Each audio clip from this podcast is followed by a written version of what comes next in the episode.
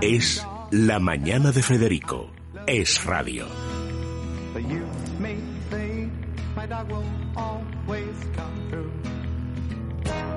All he asks from me is the food to give him strength. All he ever needs is love, and that he knows he'll get. So I love my dog as much as I love you. Pues ya está con nosotros Laura Herrero, que ha vuelto a invitar a nuestros amigos de Roncescan. Bienvenidos, ¿cómo estáis? Hola. Bueno, las presentaciones, Laura, porque eh, ella solo se está fijando en Max. Es verdad que yo también, por razones diferentes. Vaya perro bonito. Tiene unos ojazos. ¿verdad? Efectivamente, pero unos, unos, ojazos que ahora nos expliquéis, además, eh, eh, cómo es Max, cómo es uno de estos grandes perros que, que ayudan y que precisamente vosotros entrenáis para hacer sentirse mejor a las personas. Bueno, Sonia Villa y Víctor de Ya lo decimos siempre, son fijos en esta sección y lo son porque hacen una labor, siempre lo digo, maravillosa y son de esas personas con un gran corazón que les quieres sí o sí. Ellos entrenan a perros pues para personas con alguna discapacidad, para niños con autismo, gente que tiene diabetes y los entrenan, les entregan el perro y lo hacen todo esto desde el corazón. Sí que es verdad, ahora nos explicarán ellos todo que han tenido que empezar a pedir algo de dinero porque habían llegado a una situación que era insostenible. Ya se sabe que estas eh, organizaciones sin ánimo de lucro, pues al final necesitan ayuda porque no reciben ningún tipo de, subvención. Pero bueno, les hemos invitado para que nos cuenten en estos meses, desde que estuvieron la última vez, pues cómo van los perros que entrenan, cómo están las familias, que lo quieras o no es un tema muy, muy navideño, y para que nos cuenten también la situación en la que están. Bienvenidos. Hola, pues muchas gracias por invitarnos, como siempre. Muchísimas gracias. Estamos encantados de estar aquí con vosotros de nuevo.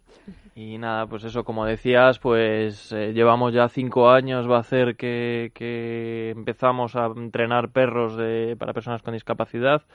Y la verdad que pues, sí, pues eh, mm, todo esto estalló este año, digamos, no un poco, pues porque hemos puesto muchísimos miles de euros, digamos, a través de todos, todos estos cinco años, ¿no? Y al final veíamos que, que, no podíamos dar de sí ya, ¿no? Entregamos los perros de manera gratuita y al final lo que estamos pidiendo pues es una pequeña cantidad comparado, o sea, estamos regalando nuestro trabajo, eh, Vuestro tiempo, porque dedicáis todo el día, las 24 horas del día a los perros. sí, sí, sí. Entonces, material, eh, pues, veterinario en muchas cosas, ¿no? Y demás, pues todo eso lo regalamos, pero al final necesitamos, pues yo qué sé, pues eh, eh, ir a recoger un perro a Valencia, a Navarra, pues es que es un dinero, entonces ese dinero al final no podemos ponerlo nosotros, ¿no? Entonces, al final vamos a explicar qué hacéis exactamente para que la gente le ponga un precio, porque muchas veces tú llegas, piensas que son perros que habéis sacado del abandono y que por esa razón se creen con derecho a recibirlos en las mismas condiciones y no se están llevando el mismo animal. se están llevando un animal que ha sufrido que ha sufrido no, que ha pasado por un proceso largo de entrenamiento a manos de profesionales, que sois vosotros, porque vuestro trabajo real, para que la gente lo sepa, es entrenadores caninos, es decir, tan pronto cogéis a Max y le sacáis de la pobreza y de una vida de abandono y lo convertís en un animal que va a ayudar, por ejemplo, a que un niño diabético no muera en mitad de la noche, como cogéis a un perro de Paris Hilton, por mencionar un ejemplo, y lo enseñáis a que vaya por la calle y haga sus necesidades en el punto exacto. Eh, por eso os digo, explicar un poco desde el momento, partiendo del ejemplo de Max, eh, qué hacéis desde el día que llegó a vuestras vidas o de dónde salió y todo lo que habéis tenido que invertir en él para que luego cuando alguien, alguien venga a por Max para que les ayude, sepan que no se están llevando un artículo gratis, claro. Sí, bueno, Max es un caso atípico. es un... Pues entonces coge uno típico. Porque hubo que descartarlo por falta de empatía. Eh, nosotros le queremos mucho y hay mucha empatía, ¿no? Pero el caso normal, natural, son dos años de trabajo, mínimo. ¿Vale? Eh, a los dos años el perro se entrega y es cuando realmente empieza a funcionar. Luego es un trabajo eh, de toda la vida, o sea, yo no entregamos un perro y, y, no sabemos nada de él, ¿no? Tenemos que saber cómo va evolucionando, si puede evolucionar más, si hay que trabajarle unas cosas y demás.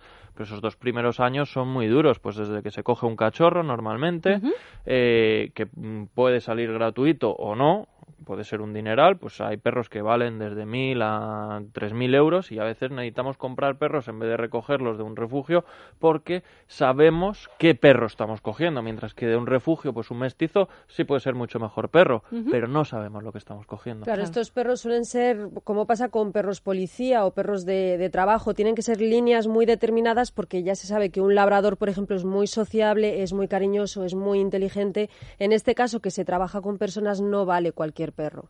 Claro, muchas veces es eso, el mestizo es, de hecho, eh, fuera de España o en España eh, eh, se están haciendo cruces de labrador porque dan muy buenos resultados, o sea, el cruce da muy buen resultado, pero tienes que saber cuál es el cruce. La persona que se lleva un perro de Roncescan se lo lleva entonces vacunado, se lo lleva con el chip. se lo lleva educado, que es lo más importante, y sobre todo educado en qué. Vosotros exactamente, ¿para qué enfocáis a esos animales? Para todo, ¿no? O sea, sí, más o menos, o sea, depende de la persona y las necesidades que tenga esta persona. Pues desde hemos empezado también con los perros con diabetes, por ejemplo, ya hace dos años en ese caso le vamos a enseñar a que detecte las subidas y bajadas de azúcar. En Ahora tenemos niños, o sea, son los pequeños que están ayudando mucho. El perro ayuda sobre todo a los padres a desconectarse, no a desconectarse porque cuando eres padre de un niño diabético me imagino que no te desconectas nunca, ¿no? Que tienes que estar vigilándolo todo el tiempo y no debes desconectarte, pero es una ayuda más. Si tú, por ejemplo, tienes estipulado que vas a medir eh, a tu niño, por ejemplo, a cada ciertas horas, si tiene alguna bajada de azúcar, el perro va a detectarlo antes que el medidor, incluso te va, claro, te va a avisar antes. Entonces los perros son un poco a la carta, depende de lo que necesites. Si vas en silla de ruedas, depende de la movilidad que tengas, necesitarás, por ejemplo, que te ayude en unas cosas o en otras.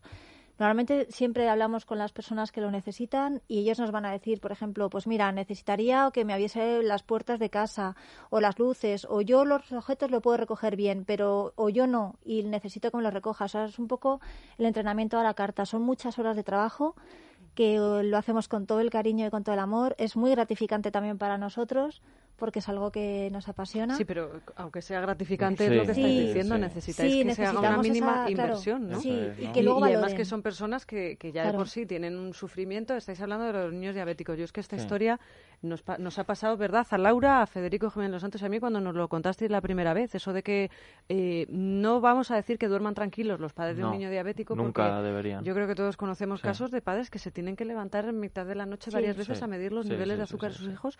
Y, e imaginaos esa incertidumbre de decir, como me quede dormido, lo que puede ocurrir.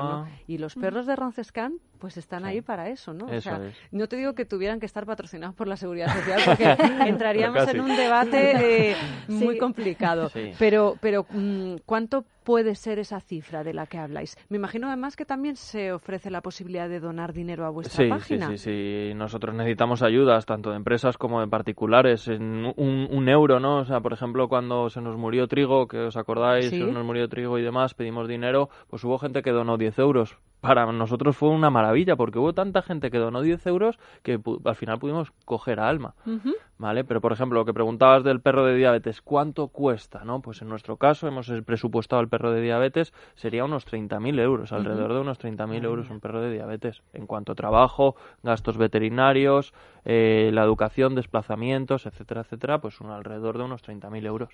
Es, me imagino, un entrenamiento que en otros países estaría remunerado. Sí, sí, sí, lo está. Lo está, desde los años 80, digamos. ¿Y, en qué países? Eh, Estados Unidos, por ejemplo, Inglaterra está muy avanzado también. Esos dos, digamos, son los dos focos, y son dos focos muy importantes o muy pioneros en todo esto que llevan muchos años y que está no remunerado, sino que bien remunerado, ¿no? Nosotros no queremos lucrarnos con esto, es lo que decimos siempre, ¿no? Lo que no queréis es arruinaros. Eso es. Claro, sí. claro, y sobre todo lo que quieren, que lo hablábamos antes, es poder continuar con esto que para ellos es un sueño, porque si tuvieran que abandonarlo, el proyecto para ellos están abandonando una parte de su vida y una parte de lo que a ellos pues les despierta cada mañana y les da pues ganas de entrenar a los perros y de seguir adelante. Y luego también se os puede ayudar algo tan simple, por ejemplo, alguna empresa de, ropa, pues ropa para entrenar a los perros. Es algo tan sencillo como darles un pantalón y una camiseta. Eso es.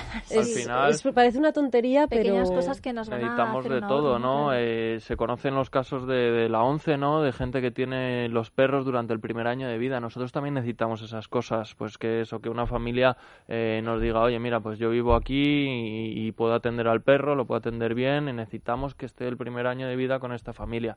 Pues ese tipo de cosas, ropa, eh, material, eh, cualquier cosa, si es que al a lo mejor correas, arneses para los perros. Todo ese tipo de cosas. Pues sí recibimos pequeñas donaciones, pero pues evidentemente cada vez tenemos más volumen y tanto volumen de perros que, que al final se nos hace muy complicada la cosa. ¿Y cómo nos ponemos en contacto con Roncescan? Pues bien, eh, tanto por teléfono que está en la página web, eh, en la página web es www.roncescanperrosdeayuda.com o en el correo info arroba roncescanperrosdeayuda.com. Y hay otra forma de ayudarles, además muy propio ahora en Navidad, que siempre decimos, no hay que comprar perros en Navidad, no hay que comprar el capricho, pero sí que hay que adoptarlos, eso sí siempre con responsabilidad, pero si alguna familia que nos esté escuchando ha decidido adoptar un perro, hay que educarle. Roncescan tiene también cursos de adiestramiento y es otra forma de ayudarles. Perfecto, muy bien.